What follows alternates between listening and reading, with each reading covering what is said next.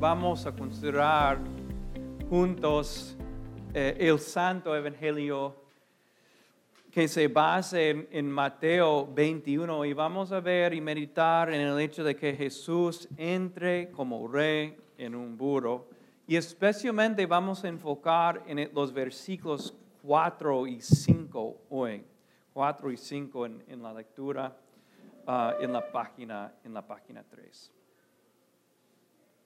En el nombre del Padre y del Hijo y del Espíritu Santo. Amén. Yo creo que ustedes han aprendido desde la niñez que no es siempre una buena idea seguir a la multitud, ¿no es cierto? ¿Que han aprendido esa verdad? En el Internet se encuentran muchos como proverbios seculares enseñando que no debemos seguir a la, multitud.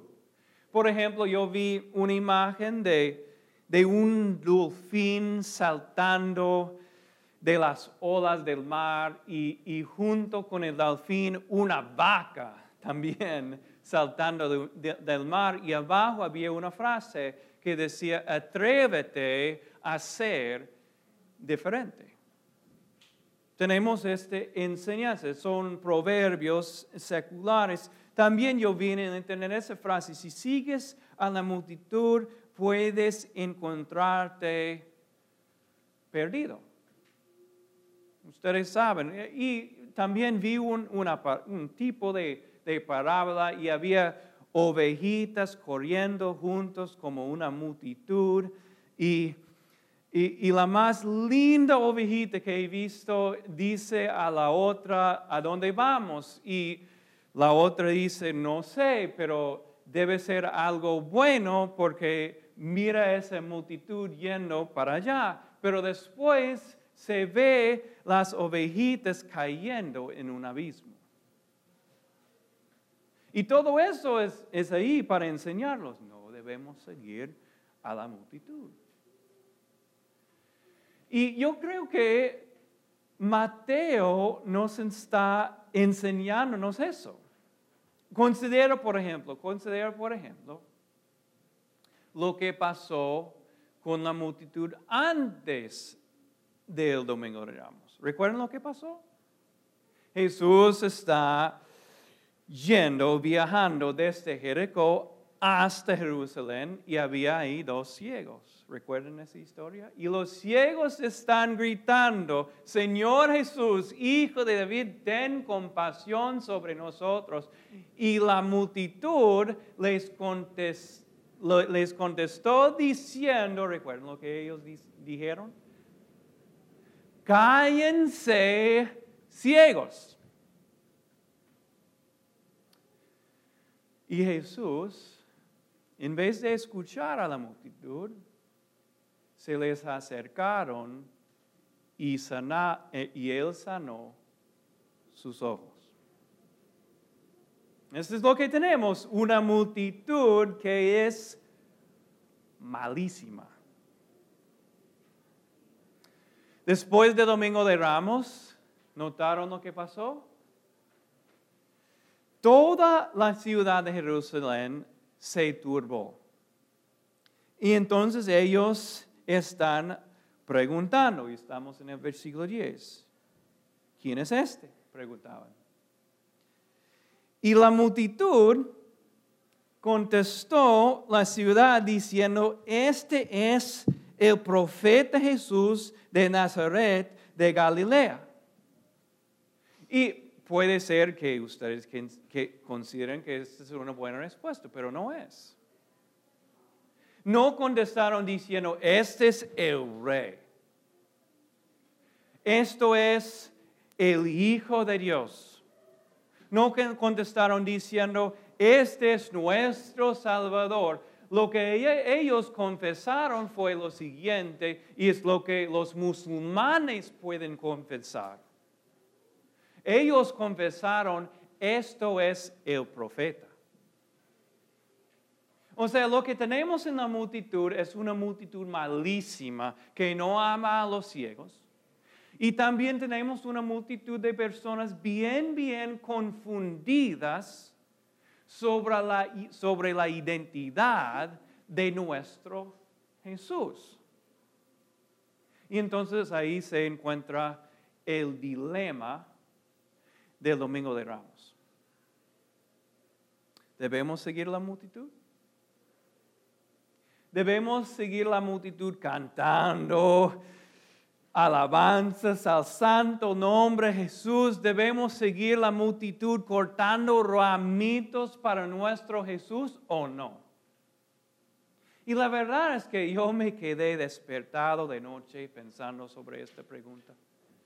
Me amanecí bien temprano durante la semana, oré, pasé mucho tiempo, Stephanie es un testigo de eso, durante la semana, pensando, ¿debemos cantar con la muchedumbre el domingo de Ramos o no? Y por fin encontré luz espiritual para todos ustedes aquí en nuestro Evangelio para hoy. Porque Mateo tiene la clave para nosotros. Y esto es lo que él escribió, versículo 4 y 5. Esto sucedió para que se cumpliera lo dicho por el profeta. Digan a la hija de Sión. Y tenemos que decir, tenemos que decir que Mateo, el evangelista, no fue un tonto. Y la verdad es que Mateo había memorizado muy, muy bien el Antiguo Testamento, tal que de todos los evangelistas, Marcos, Lucas, Juan, es el que citó el Antiguo Testamento más que los otros. Entonces él sabía muy bien, con fluidez de, de memoria, lo que Zacarías el profeta había dicho. Sabía muy bien que Zacarías... Eh, el profeta había dicho eso, estamos en la página 6 de su, su, boletín. Alégrate mucho, hijo de Sión, grita de alegría, hijo de Jerusalén. Pero cuando comparamos lo que Mateo dice y lo que el profeta Zacarías dijo, tenemos un conflicto. Porque Mateo no nos anima a gritar. Mateo no nos anima a juntar nuestra alegría con la alegría de la multitud. Lo que él escribió es digan a la hija de Sión. Entonces en el Evangelio de Mateo Sion no está gritando de alegría, Sion es completamente, completamente silenciada. Entonces, esto es lo que Mateo está diciendo. Para nosotros, para nosotros el domingo de ramos es un domingo de ramos bien, bien silenciado. Y cuando lo pensamos, cuando lo pensamos muy bien, tenemos que admitir que Él tiene razón. Tiene razón. Porque Jesús está entrando Jerusalén. Y eso parece un detalle muy, muy pequeño, como no, eh, no es un detalle muy impactante, pero la verdad es que eso dice toda la historia porque Jesús no había dicho solamente una vez, ni dos veces, ni tres veces, sino cuatro veces que Él eh, estaba yendo a Jerusalén para hacer qué? Para sufrir, para ser azotado y para morir en una cruz. La verdad es que no soy experto sobre las culturas. No soy experto, pero no conozco ninguna cultura en la faz de tierra que celebra con gritos de alegría una persona yendo a la silla eléctrica. No pasa. no pasa.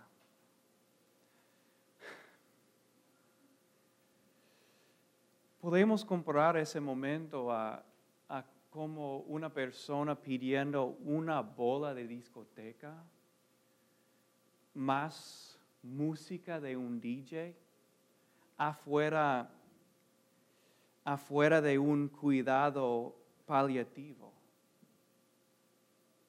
No tiene sentido. Jesús está yendo a la cruz y Mateo está tapando nuestras bocas de manera pastoral diciendo, no, cállense. Jesús está yendo a la cruz. Pero piensen que hay algo más pasando ahí, que Mateo nos está enseñando algo más, que en este momento, en vez de gritar de alegría, en vez de regocijarse en este momento, que Él quiere que nosotros estemos muy, muy, muy tranquilos. Para que sentimos sentimos en las profundidades de nuestro corazón nuestro pecado. Que Jesús no estaba montado sobre un burro solamente para ellos afuera o para ella, la persona así, que Él está montado sobre un burro para morir por mi pecado. Para, para que sintamos la solemnidad y la oscuridad de este momento. Piensen que es así que, que eh, San Mateo tapa nuestras bocas para que sintamos el momento. Yo creo que hay otra razón. San Mateo quiere que nos pasemos este momento tan tranquilos para que ustedes puedan escuchar una sola voz. Y es una voz pastoral. Porque Mateo dice que la multitud tiene que caerse, tiene que tapar la boca, pero él invita a una persona para abrir su boca. Él me invitó a abrir mi boca, porque Él dice, digan a la hija de Sión. ¿Y qué, qué debo decir?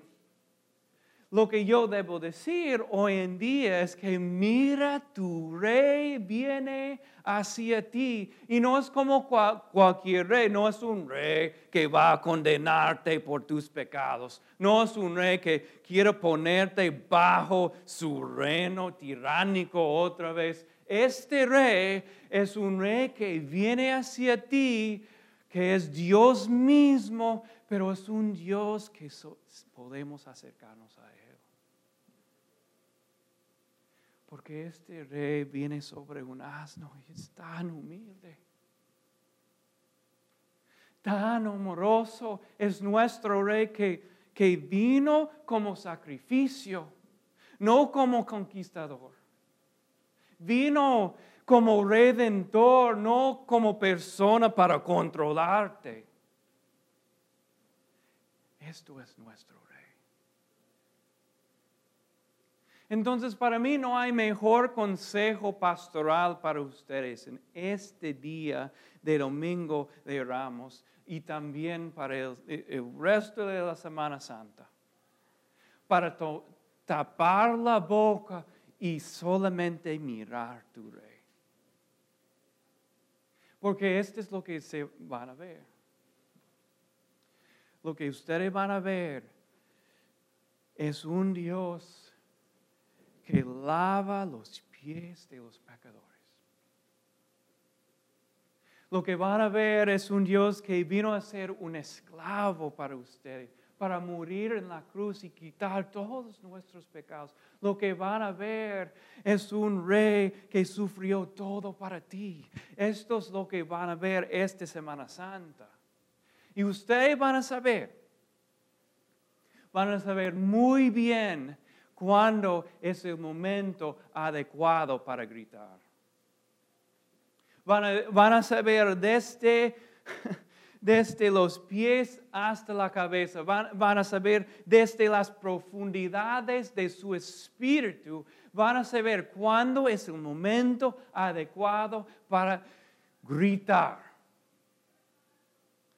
Cuando por fin nos reunamos en ocho días para celebrar la resurrección de nuestro Señor que fue crucificado, resurrección de nuestro Señor Jesucristo.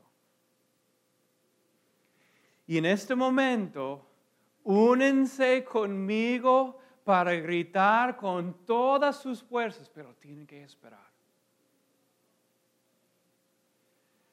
Y durante la Semana Santa vamos a esperar con Jesús. Vamos a orar con Jesús y después, el domingo de Pascua, vamos a gritar con Jesús. Amén.